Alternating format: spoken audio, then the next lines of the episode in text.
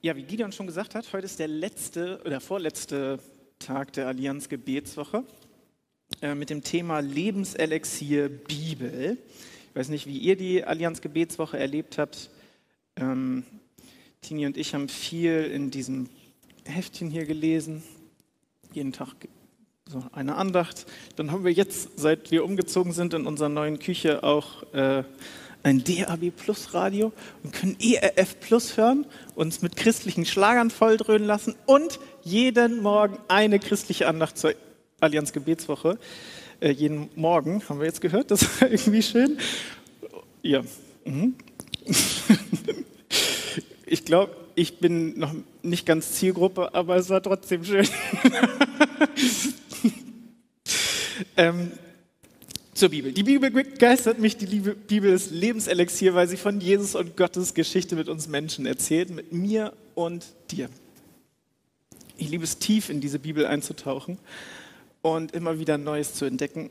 Aber wie gut Gott ist, mich durch Jesus beschenken zu lassen, neue Freiheit zu entdecken, neues Leben zu erleben, tatsächlich neugeboren zu werden, jeden Tag. Und ich möchte euch, bevor wir in den Bibeltext einsteigen, heute ähm, noch eine Geschichte aus meiner Jugendzeit erzählen.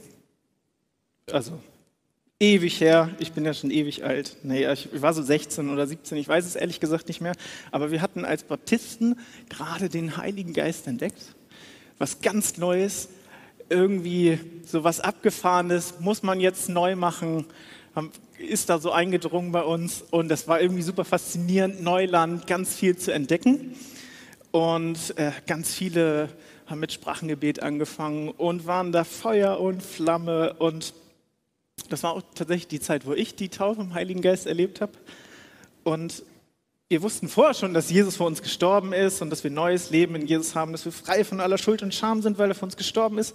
Aber irgendwie wurde das Wissen jetzt ganz praktisch.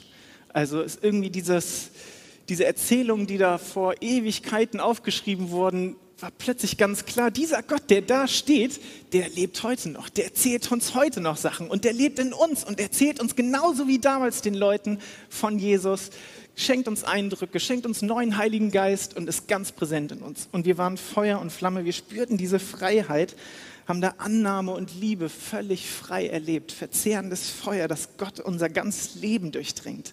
Gott war plötzlich nicht mehr irgendwie nur dieser Gott der Geschichten, sondern eben der Gott heute, mein Gott, nicht nur irgendein Gott. Und wir wollten mehr, wir wollten mehr von diesem Feuer, dieser Begeisterung, diese bahnbrechende Erkenntnis, Gott spricht heute noch. Gott im Lobpreis, im Gebet und natürlich im gemeinsamen Lesen der Bibel. Ganz neue Augen. Und wir hatten einen Abend, da stolperten wir über die Stelle. Da spricht Johannes der Täufer von Jesus, Matthäus 3, 11 bis 12. Das ist heute noch nicht der Bibeltext und ich steige da auch nicht tiefer ein. Aber Johannes spricht da, ich taufe euch mit Wasser zur Buße, der aber nach mir kommt, ist stärker denn ich, dem ich auch nicht genugsam bin, seine Schuhe zu tragen. Der wird euch mit Heiligen Geist und Feuer taufen. Moment mal, mit Heiligen Geist und Feuer? Sollte es nach der Taufe im Heiligen Geist gar noch eine Feuertaufe geben? Natürlich, und wir waren Feuer und Flamme. Wir wollten nicht nur die Taufe im Heiligen Geist, wir wollten auch die Feuertaufe. Yes! Und wir machten uns bereit. Wir wollten alles. Kleiner Disclaimer, natürlich weiß ich heute so als theologischer Schlaumeier, ja gut, also was Johannes da sagte, das meint eigentlich das Gleiche im hebräischen Denken machen die das häufiger, zwei Sachen hintereinander aufzuzählen und das Gleiche zu meinen mit Feuer und Heiligem Geist ist zweimal das Gleiche gemeint, nicht so wie wir dann sagen, ich hätte gern ja, eine Kugel Schokolade und Vanilleeis, sondern es meint im Prinzip, das Feuer ist der Heilige Geist hier. Aber wir waren bereit an diesem Abend für die Feuertaufe. Wir wollten wirklich alles. Hier ist also gemeint, der Heilige Geist ist wie Feuer. Der Heilige Geist brennt in unseren Herzen, er verbrennt in unserem Leben alles, was da ist, was da nicht hingehört. Wie Gold, das verbrannt oder geläutert wird, um ja, das, was eben kein Gold ist, wegzuschwemmen sozusagen. Das hat einen anderen Schmelzpunkt und kann man dann abschwemmen, die Schlacke. Oder wie die Spreu vom Weizen trennen und die Spreu verbrennt man dann. Das ist der Heilige Geist. Dieses Feuer wollten wir. Und ich kann da heute drüber schmunzeln, ähm, dass das auch ein bisschen, ich nenne es mal schräg war, aber trotzdem dieses Herz dahinter, dass Gott wirklich all unser Herz möchte, dass wir ihn, uns ihm ganz hingeben wollen, das will ich behalten. Und ich weiß auch, dass ich jeden Tag neu vom Neuen geboren, geboren werde, dass diese Feuertaufe, dass dieser Heilige Geist uns jeden Tag neu im Prinzip zum Brennen bringen möchte, uns jeden Tag neu reinigen möchte. Und natürlich schmunzle ich auch, dass wir damals dann dachten, wir hätten ein jahrtausendlange verschollenes Geheimnis in der Bibel gefunden und ganz neu entdeckt. Aber genauso ist es. Genau dieses Geheimnis ist eigentlich jeden Tag neu in dieser Bibel zu finden. Auch wenn es vielleicht jetzt nicht äh, Jahrtausende verschollen war, sondern für jeden Einzelnen irgendwie so ein Geheimnis wird, so ein Geheimnis zu entdecken. Vielleicht ist es für dich verschollen gewesen. Und du kannst es neu entdecken dass der Heilige Geist dich neu zu neuem Leben berufen möchte, neu in dein Leben sprechen möchte. Und tatsächlich ist es genau so. Der Gott, der vor tausenden Jahren gesprochen hat, der spricht heute zu uns. Und unser Text heute steht in 5. Mose 6, 20 bis 25. Wir kommen auf diese Vorgeschichte nochmal zurück später, Jetzt steigen wir einmal in den Bibeltext ein. 5. Mose, kurzer Input, das ist sozusagen einmal kurz die ersten vier Bücher Mose oder die zwei bis vier einmal in ganz kurz zusammengefasst. Deswegen nennt man es auch Deutero, also das zweite. Im Prinzip alles, was vorher stand, das ist hier jetzt nochmal ganz klar zusammengefasst, ganz verdichtet sozusagen. Und so wird das dann hier auch auf den Punkt gebracht. Wenn dich nun dein Sohn morgen fragen wird, was sind das für Vermahnungen, Ermahnungen, Gebote und Rechte, die euch der Herr, unser Gott, geboten hat, so sollst du deinem Sohn sagen, wir waren Knechte des Pharao in Ägypten und der Herr führte uns aus Ägypten mit mächtiger Hand. Und der Herr tat große und furchtbare Zeichen und Wunder an Ägypten und am Pharao und an seinem ganzen Hause vor unserem Augen und führte uns dort weg, um uns hineinzubringen und uns das Land zu geben, wie er es unseren Vätern geschworen hatte. Und der Herr hat uns geboten, nach all diesen Rechten zu tun, dass wir den Herrn, unseren Gott, fürchten, auf dass es uns wohlgehe, alle Zeit. Und er uns am Leben erhalte, so wie es heute ist. Und das wird unsere Gerechtigkeit sein, dass wir alle diese Gebote tun und halten vor dem Herrn, unserem Gott, wie er uns geboten hat. Ja, wie ist das, wenn dich jemand fragt, du wie denn das eigentlich? Ihr Christen habt ja ganz schön viele Regeln.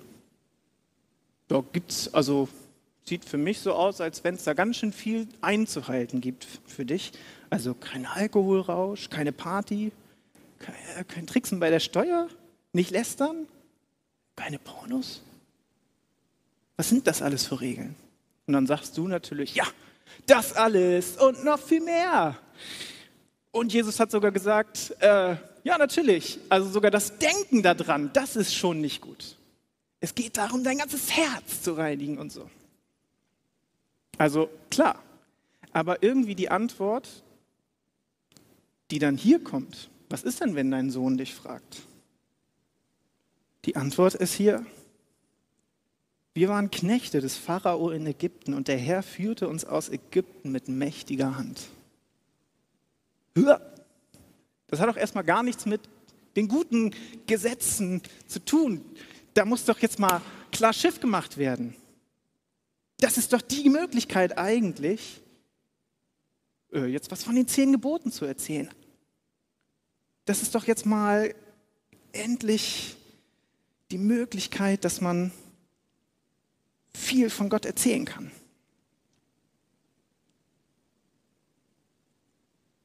Aber scheinbar ist der Anfang woanders. Die Gebote in der Bibel sind nicht einfach irgendwie Gebote. Alles fängt damit an, dass Gott unser Retter ist. dass Gott hier in diesem Beispiel der Gott, der Retter Israels ist. Dass Gott eine Geschichte mit dem Volk Israel hat. Alles fängt damit an, dass Gott eine Geschichte mit den Jüngern von Jesus hat. Alles fängt damit an, dass Gott eine Geschichte mit mir, mit dir hat. Damit fängt es an. Nicht mit irgendwelchen Regeln oder sowas. Äh, und ich muss ehrlich sagen, ich habe manchmal so ein Problem damit, wenn gesagt wird, dass die Bibel so eine Betriebsanleitung fürs Leben ist. Ich verstehe, dass damit gemeint ist, äh, dass Gott uns gut geschaffen hat, dass er der Schöpfer von allem ist und eigentlich am besten weiß, nee, nicht nur eigentlich, sondern er weiß es am besten, wie wir dieses Leben zu leben haben. Klar.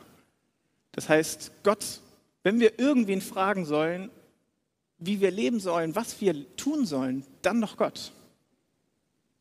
Denn der weiß es am besten. Und steht ja auch in Vers 24, ein paar Verse später, und der Herr hat uns geboten, all diese Satzungen zu halten, dass wir den Herrn, unseren Gott, fürchten, auf dass es uns gut gehe, alle Zeit, und er uns am Leben erhalte, so wie es heute ist. Es geht darum anscheinend, dass es uns gut geht. Wie so eine Betriebsanleitung für gutes Leben. Was ich aber dann, wenn es um so eine Betriebsanleitung fürs Leben geht, auch höre, und das ist jetzt so meine Welt, und ich übertreibe jetzt ein bisschen, die Bibel ist eine Sammlung von Geboten. Gut, diese Gebote und Anleitungen sind vielleicht ein bisschen unsortiert in der Bibel und man muss sie wieder ein bisschen zurechtpuzzeln, bis man das richtige Puzzle, das ganze Bild zusammenkriegt. Aber wenn man die Bibel nur lang genug studiert, dann entwickelt sich das richtige Puzzlebild. Und Gott, weiß ich nicht, warum er das nicht schon richtig zusammengepuzzelt hat, aber wir können das errichten. Nein. Äh, ich erwische mich selber dabei, dass ich dann irgendwelche so Studien entwickle und dann entwickelt sich so das richtige Bild. Das ist ein bisschen übertrieben jetzt. Ähm ich glaube aber tatsächlich, die Bibel ist Gottes Geschichte mit uns, mit uns Menschen, mit dem Volk Israel, mit den Jüngern von Jesus und tatsächlich mit uns, mit uns tatsächlich heute. Darum geht's. Gottes Geschichte mit uns Menschen.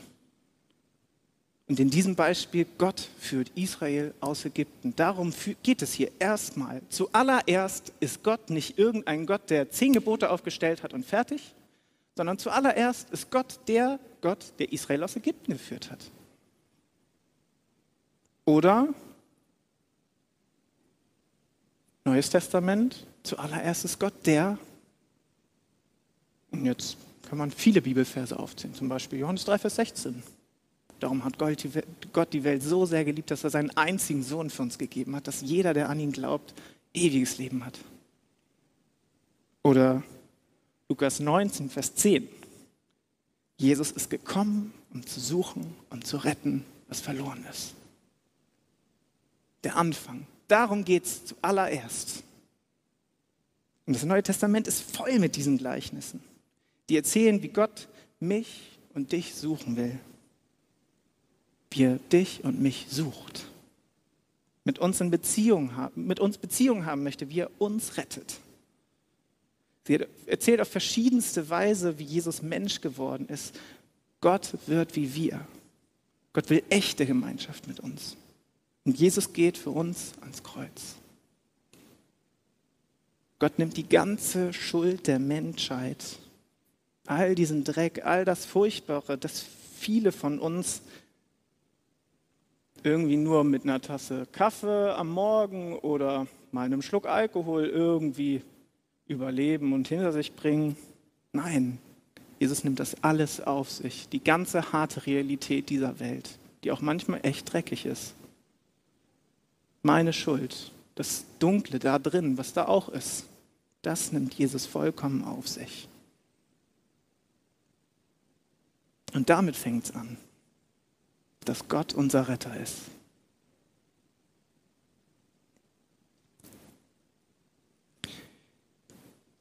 Wir sind so bei der Halbzeit der Predigt. Meine Erfahrung ist, in diesen Räumlichkeiten wird es irgendwann kalt.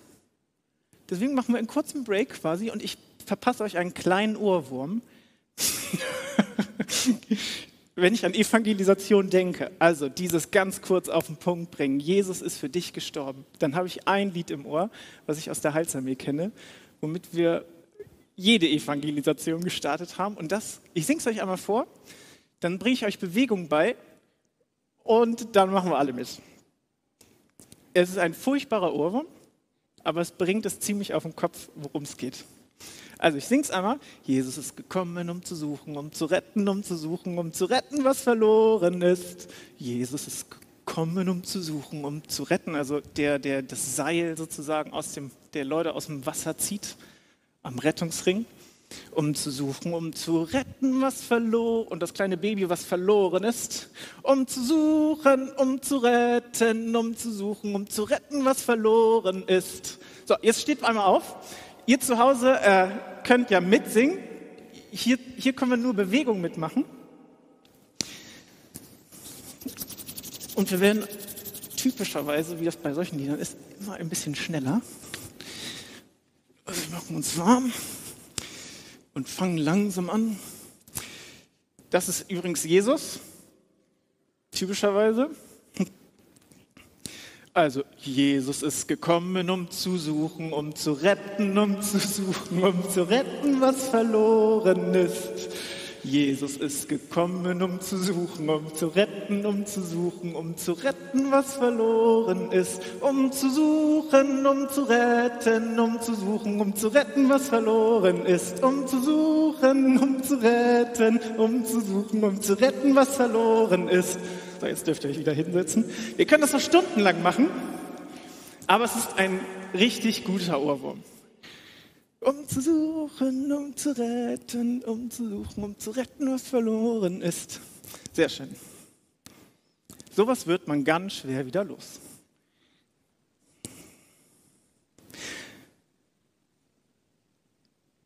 Diese Predigt und so wie es hier auch in diesem Heft steht, heißt, es überschrieben mit dem Titel Sprudeln lassen. Das heißt nicht, quetsch das Evangelium aus dir raus, sondern lass es sprudeln. Oder im Bild, wo wir ganz am Anfang heute in der Predigt gestartet sind, lass es brennen, lass es in dir brennen. Dass dieses Feuer dich verzehren.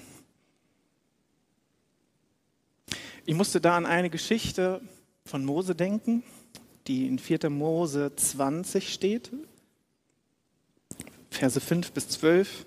Ich lasse ein paar Verse aus, um es ein bisschen zu kürzen.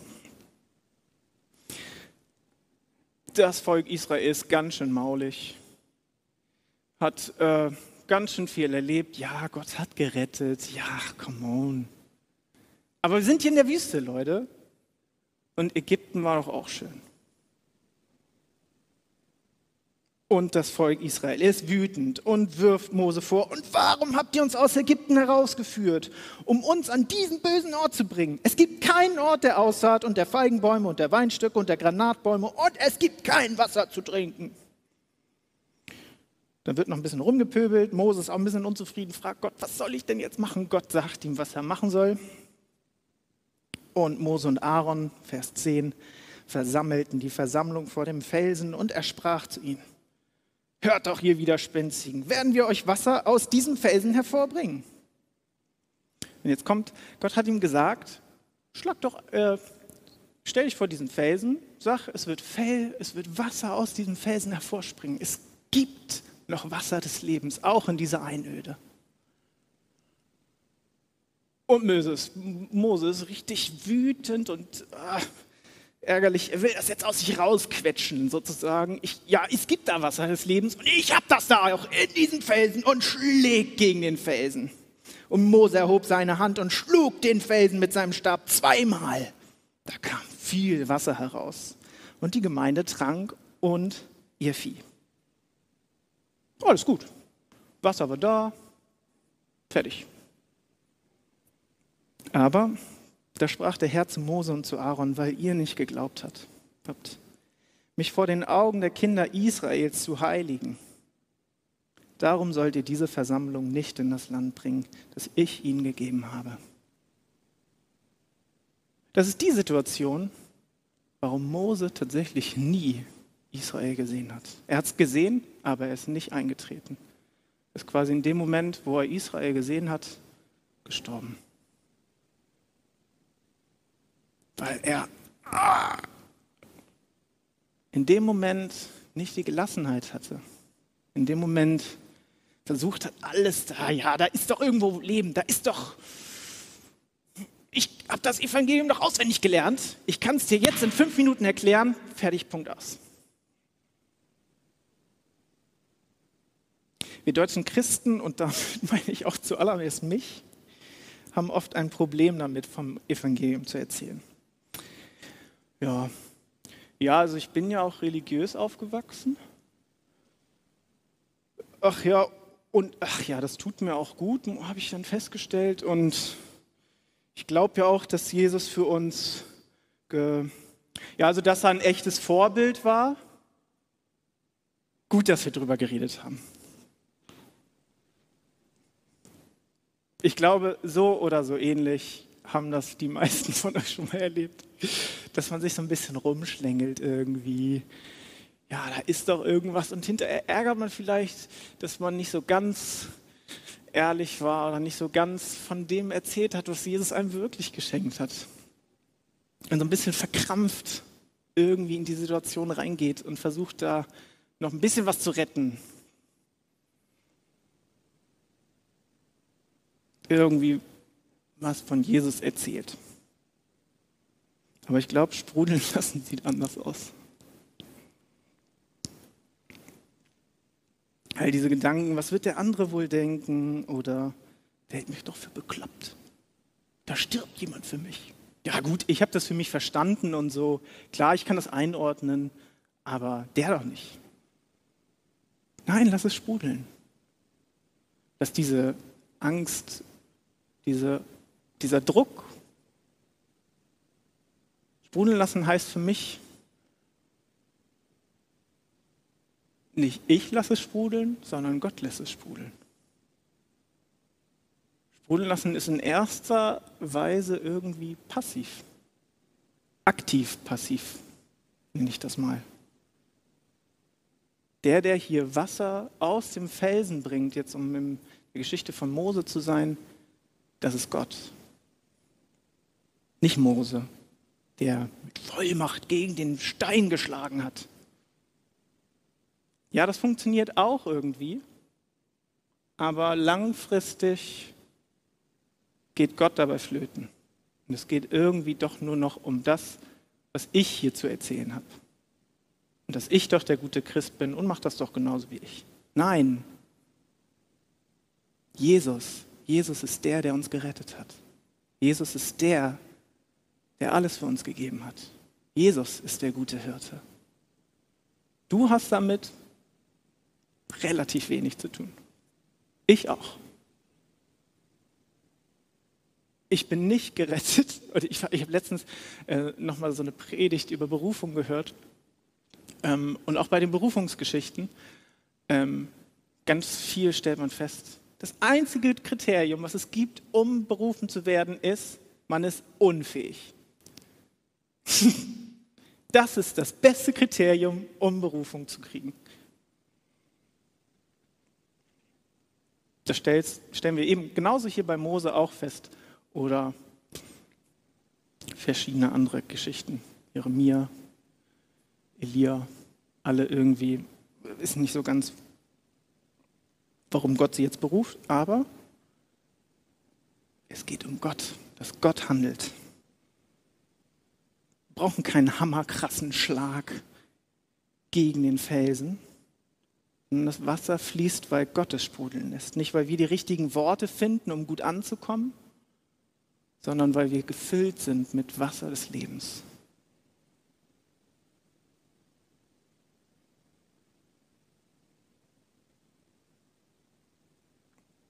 Ich weiß nicht, wie du dich füllen lässt mit Evangelium. Verschiedenste Möglichkeiten. Hör dir Predigt an, Lobpreis. Wo geht dein Herz auf? Wo füllt sich dein Herz mit Evangelium und sprudelt über? oder beim Thema Bibel gibt Bibellesepläne, Andachtsbücher, Losungen. Ich lese gerne, also eines der letzten Bücher, die ich so dafür gelesen habe, 30 Tage werden für Jesus von Max Lucado. Richtig gutes Buch. Aber dieses Buch hat, alles, was das Buch jetzt gemacht hat, war nicht das Buch war cool, sondern der Jesus, von dem dieses Buch erzählt hat. Oder 365 Mal er. Lichtstrahlen. 2021 gibt es dieses Jahr auch. Mein äh, All-Time-High ist dieses Buch über Lebensgeschichten. Wenn ich so gar keinen Plan mehr habe und gar keinen Bock mehr auf Bibel lesen, was echt passieren kann, dann schaue ich da rein und lass mich wieder neu von Gott füllen. Lieber wieder neu aus meiner Abwehrhaltung rausholen, wieder neu mit seinem Wasser füllen. Willst du mehr? Möchtest du, dass Jesus dich durch und durch durchdringt? Jesus will dir die Taufe im Heiligen Geist schenken und die Feuertaufe.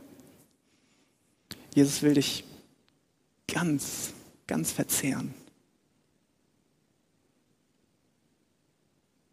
Der Gott, ähm, der in dieser Bibel spricht, spricht heute noch genauso zu uns. Wenn du diesen Gott noch nicht kennst oder nur ein ferner Bekannter für dich ist, will Jesus dir begegnen. Jesus sucht dich. Weil Jesus ist der Ort, wo wir heil werden, wo wir vollständig werden, wo wir angenommen sind, wo wir auch Schmerz abladen können. Wenn du Jesus schon kennst, dann lass dich neu entfachen. Lass dir neu dieses Feuer geben. Lass es sprudeln, lass es brennen. Spring neu in diesen Liebesstrom und lass dich mitreißen. Lass das Feuer des Heiligen Geistes neu in dein Leben durchdringen.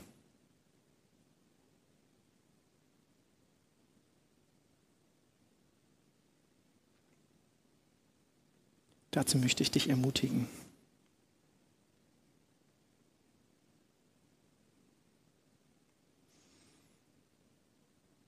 Ach Jesus, ich danke dir, Herr, dass du alles für uns gegeben hast, Herr. Ich danke dir, dass du nicht irgendeine Geschichte bist oder irgendwie kluge Worte, sondern dass du real bist, dass du Geschichte schreibst mit uns Menschen, mit uns mir heute. Dass du tatsächlich eine Person bist, die ich irgendwie nicht begreifen kann, die viel größer ist als das, was ich irgendwie denken und fassen kann. Und dass du trotzdem, trotzdem mit mir Gemeinschaft haben möchtest. Und dass du mein ganzes Leben ausfüllen möchtest, Herr. Dass du mir Freude schenken möchtest, Lebensfeuer dass wir es sprudeln lassen dürfen, Herr. Ganz frei einfach von dir erzählen dürfen.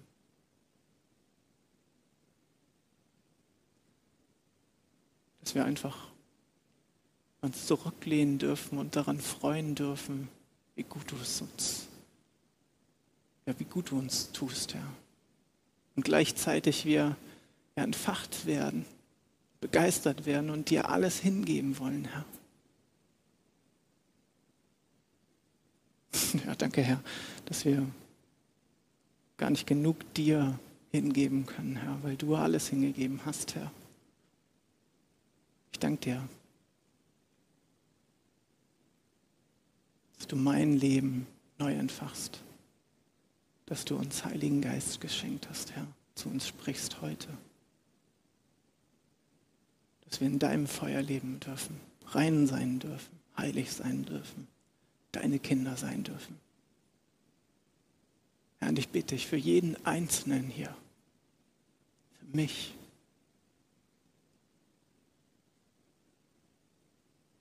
dass du unser ganzes Leben erfüllst, Herr. Dass dein Heiliger Geist unser Leben durchdringt. Jeden Witzel. Dass du uns brennen lassen möchtest, Herr. Dass wir dein Licht sind, Herr, für diese Welt. Dass wir dein reines Gold sind, dein Schatz, dein Leib.